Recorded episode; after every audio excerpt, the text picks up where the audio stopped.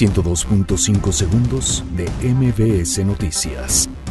Andrés Manuel López Obrador presenta a su gabinete el proyecto de presupuesto 2019. Diputados alistan recepción del presupuesto de egresos. Fonatur informa que la próxima semana se lanzará licitaciones para proyecto ejecutivo del Tren Maya.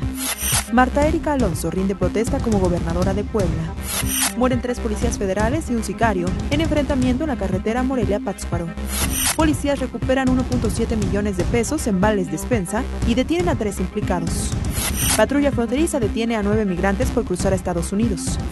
Miles de personas asisten a la proyección de la película Roma en Los Pinos. Abogados contemplan que el juicio contra el Chapo terminará antes de lo previsto. América y Cruz Azul empatan sin goles en el juego de ida de la Apertura 2018. 102.5 segundos de MBS Noticias.